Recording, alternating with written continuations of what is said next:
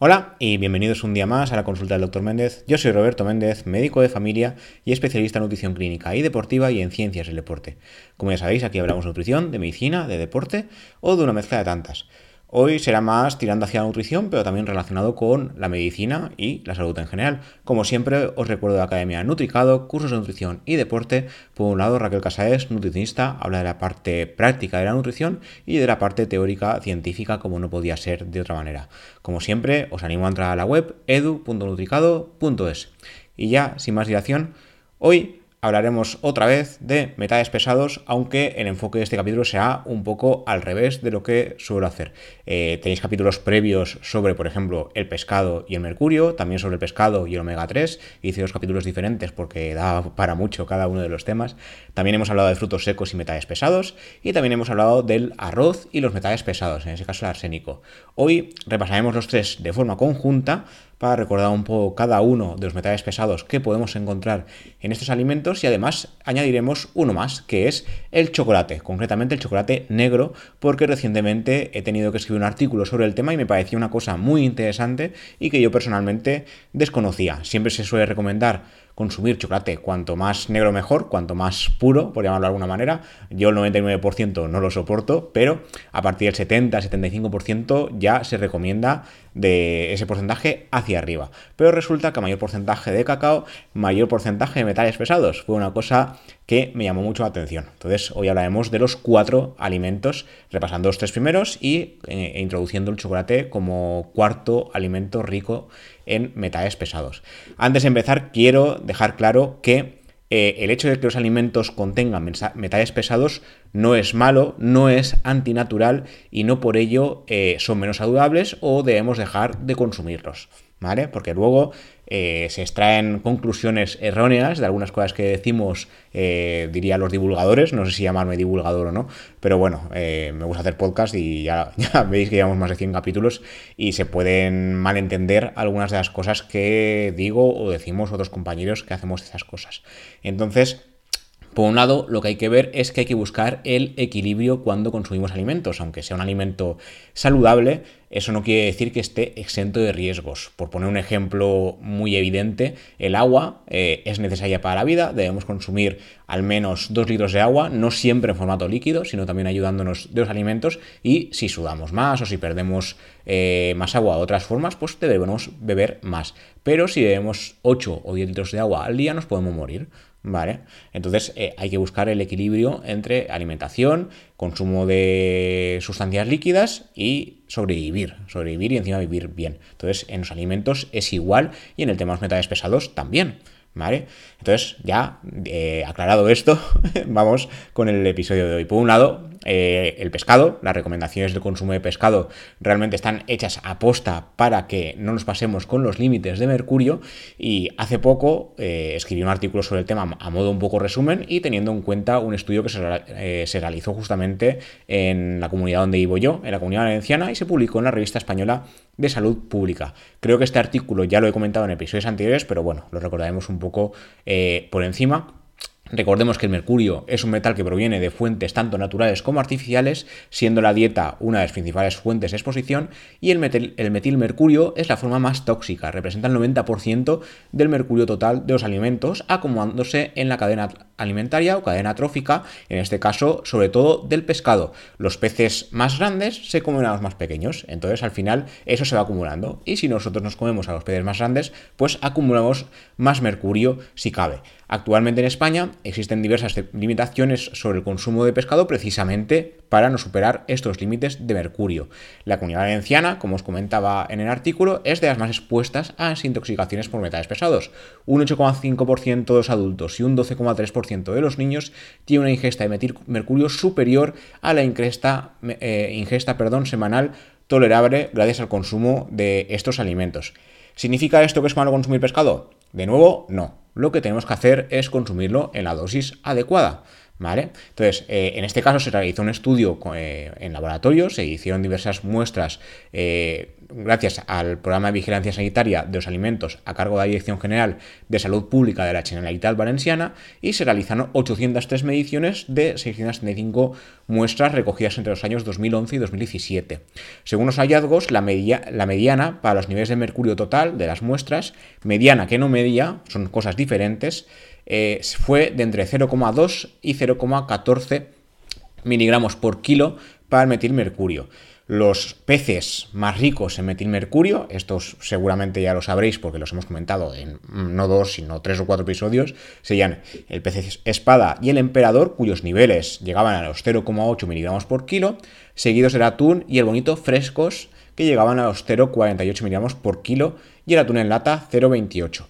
En algún capítulo he comentado que justamente el atún en lata podría ser incluso más sano que el atún eh, fresco, gracias a que eh, contiene más cantidad de selenio que el atún fresco.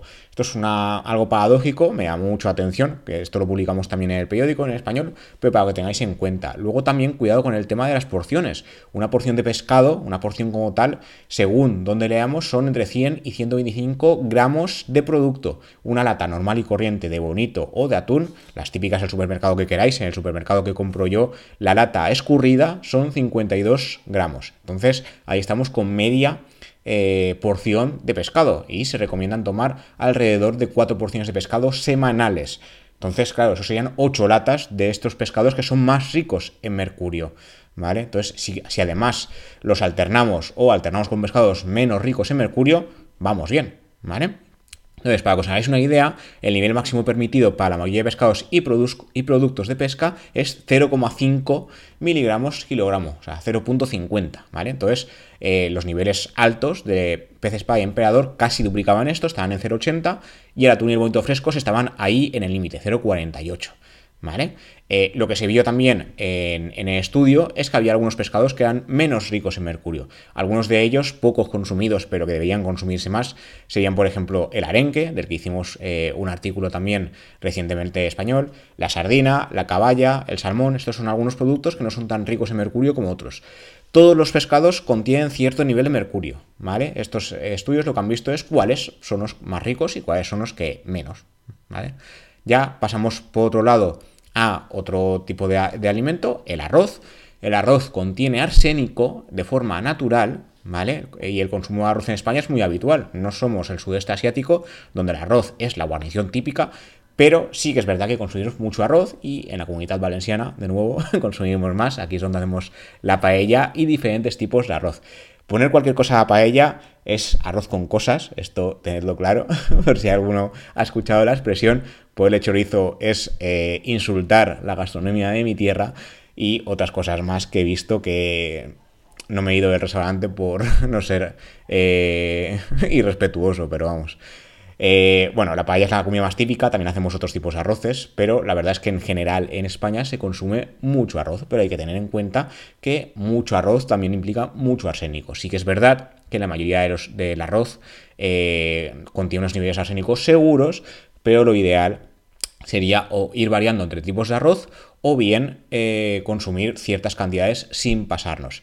Eh, se calcula que el arroz presenta hasta 10 veces más arsénico que otros cereales, gracias en parte a su forma de cultivo que lo hace proclive a absorber sustancias presentes naturalmente en el suelo. No es que eh, le pongamos arsénico durante la cadena de producción o de comercialización, sino que eh, la forma de cultivarlo pues implica que absorba mucho arsénico. Sin embargo, las regulaciones actuales, como pasa con el pescado, suelen poner límites a la exposición del arsénico a través del arroz y otras comidas. Y se sabe también que existen algunos trucos para reducir el arsénico, como por ejemplo la forma de, cocinarlo.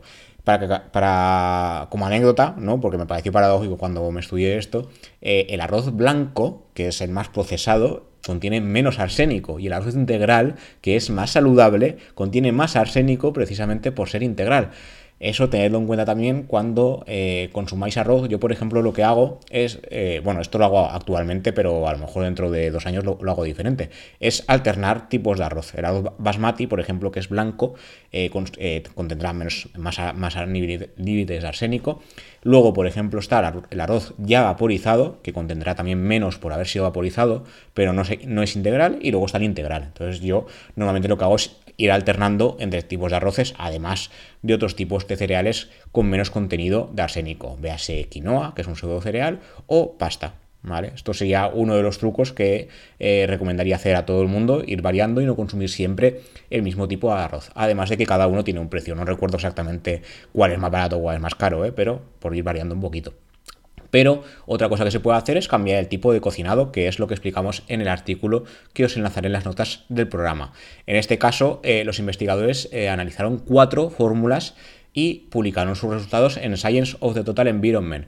Eh, en este caso, eh, los investigadores de la Universidad de Sheffield, en Reino Unido, analizaron diferentes métodos de cocción del arroz para ver cuál era más efectivo para reducir las cantidades de arsénico a la vez que se conservaban sus nutrientes. Había que hacer de nuevo un equilibrio, como comentábamos antes. Según sus resultados, cocer arroz con el método de absorción vaporizado o Parboiling with Observation Method PBA en inglés, sería lo ideal para que se vaya la mayor parte de arsénico y a la vez se conserve la mayor parte de sus nutrientes. Esencialmente, como digo en el artículo, el arroz vaporizado, sancochado o parbolizado implica remojar el arroz en agua a 60 grados y a continuación someterlo a una fuerte presión baja, eh, bajo vapor. Perdón. De esta forma se elimina buena parte de su almidón, pero se conservan sus nutrientes. En general, el proceso de vaporización hace que el arroz sea más fácil de procesar a mano, mejorando su perfil nutricional y cambiando su textura.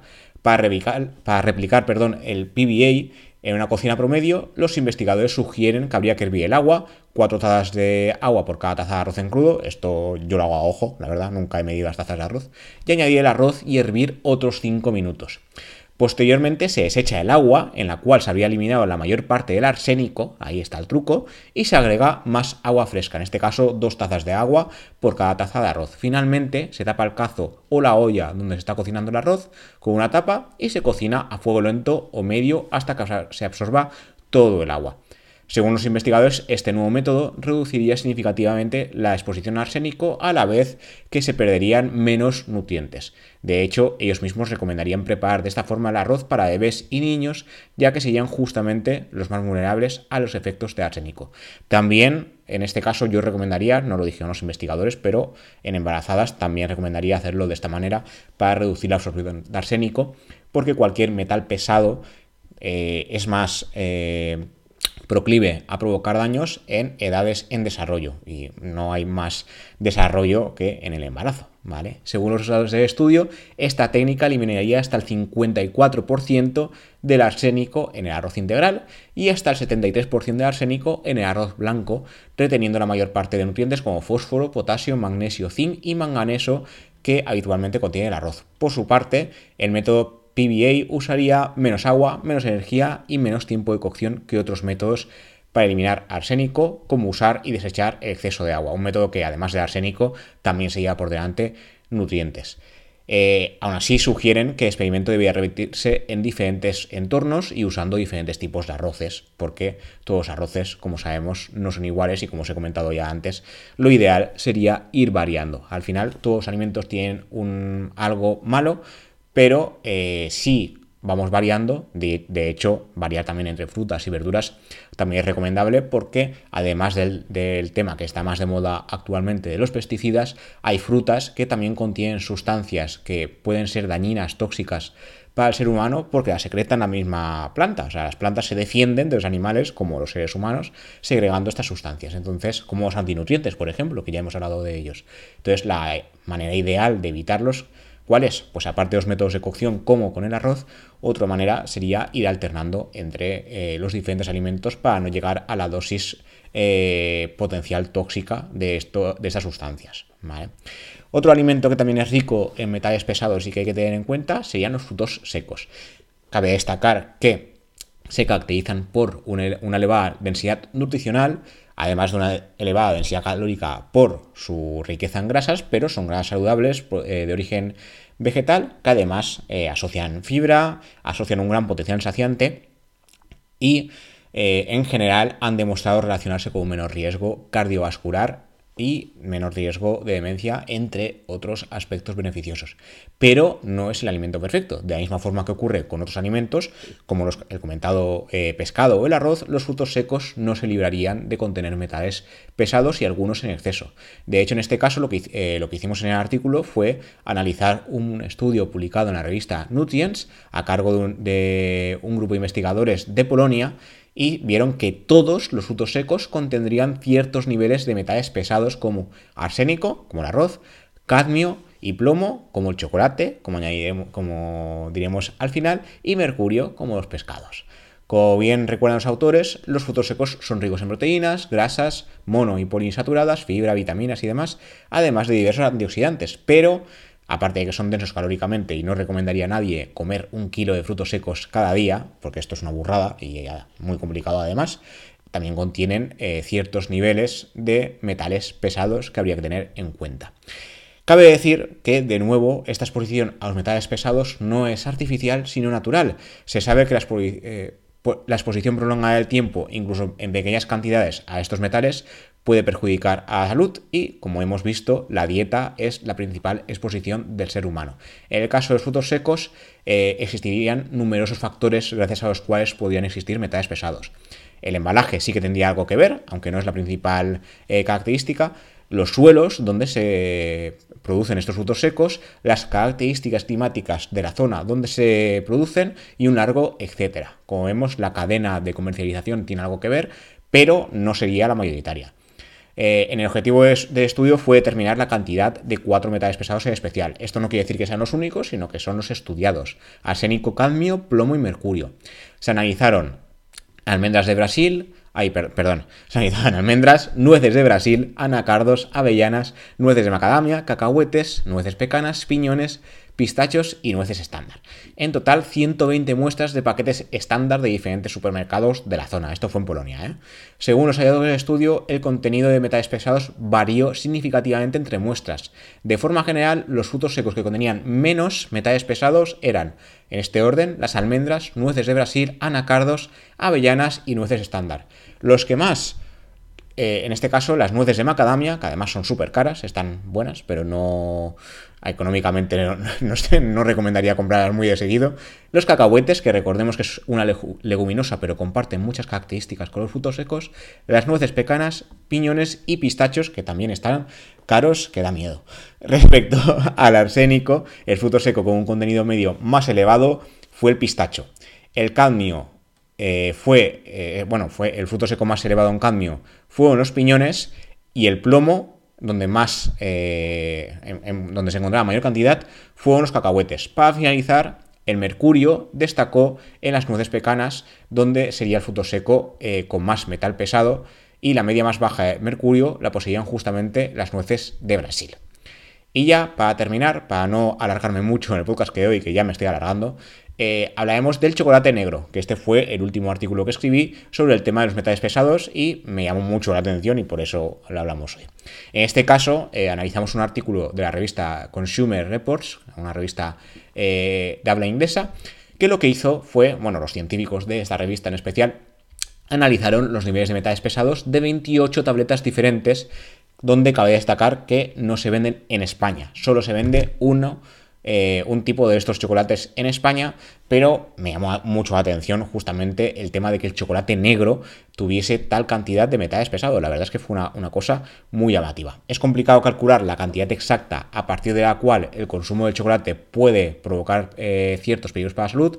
Ya sabemos por eh, podcast previos me suena que hicimos un capítulo sobre el tema, y si no, pues eh, os lo digo ahora, pero me suena que hay un capítulo especialmente del chocolate, donde hablamos de la teoromina, cuyo consumo excesivo puede llegar a ser letal. No obstante, sería muy complicado llegar a tal consumo, sería mucho más fácil tener una gastroenteritis y echarlo todo, en plan diarrea, vómitos y demás, que llegar a que la teoromina como tal nos matase solo por consumir chocolate. Otra cosa es eh, fabricar algún tipo de extracto, cosa que no recomiendo ni consumir ni hacer pero la teoromina presente naturalmente en el chocolate sería, diría que casi imposible que nos matase antes de tener una gastroenteritis como tal. Sin embargo, el chocolate negro tiene otros riesgos a tener en cuenta, como los metales pesados. Sus niveles pueden variar entre tipos de chocolate y entre cantidad de cacao disponible. Cuanto mayor sea el porcentaje de cacao del chocolate, mayores niveles de metales pesados habrá. Debemos recordar que a mayor eh, concentración de cacao puro, a partir del 85%, menor nivel de azúcar y esto significaría que es mejor para la salud. Los estudios sugieren que el chocolate más puro, el que contiene más cacao, también es más rico en antioxidantes y esto mejora la salud tanto cardio como cerebrovascular. Aunque resulte muy amargo, prescindir de los azúcares añadidos ayuda a cumplir el objetivo de no rebasar el 10% de nuestra ingesta energética diaria que marca la Organización Mundial de la Salud. Sin embargo, el chocolate negro es la variedad que suele contener más cadmio y más plomo, dos metales pesados cuya acumulación puede producir peligros para la salud, como ya hemos comentado anteriormente. Eh, Consumer Reports lo que hizo fue analizar 28 tabletas diferentes, no os diré la marca porque si no nos podemos morir aquí hasta que las vea todas, pero bueno, sabed que de los 28 que se hizo al azar en diferentes supermercados de Estados Unidos, 23 con, eh, contenían una cantidad eh, suficiente para sobrepasar los límites recomendados tanto de cadmio como de plomo. 23 de 28. En la cantidad que analizaron fue una onza estadounidense, que son 30 gramos eh, en el sistema métrico internacional. En el chocolate, no sé si, bueno, si sois consumidores lo habréis visto, normalmente están divididos en taquitos o onzas, también se suelen llamar onzas.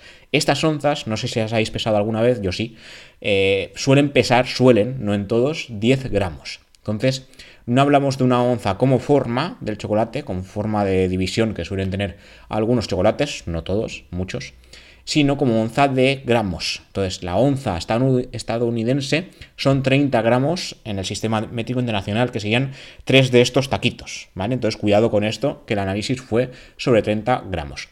Eh, como digo, 23 eh, de 28 contenían suficiente cantidad de alguno de estos dos metales para sobrepasar los límites aceptables. Y 5 estaban por encima de estos niveles tanto de cadmio como de plomo. Precisamente el único chocolate eh, que se vende en España de los 28 analizados era el del Lindet, espero haberlo pronunciado bien, al 70% de cacao y eh, mientras que eh, en este caso se podía comprar en, se podía comprar en cualquier supermercado de España, sí que es verdad que algunos otros se pueden comprar mediante, bueno, de forma online, pero no se suelen vender en supermercados de España. El Lindet en especial contenía un 48% del límite de plomo y un 116% del límite de cadmio, o sea, sí que superaba los límites. Los límites, para que nos hagamos una idea, la dosis máxima considerada segura fue de 0,5 microgramos para el plomo y 4,1 microgramos para el cadmio. Una sola onza puntual no produciría daño, pero un consumo de, forma mantenida de chocolate negro sí que podría llegar a producir algún problema. Los límites que comento, de, 0,5 microgramos de plomo y 4,1 microgramos para el cadmio, se basaron en límites de Estados Unidos, en este caso de California.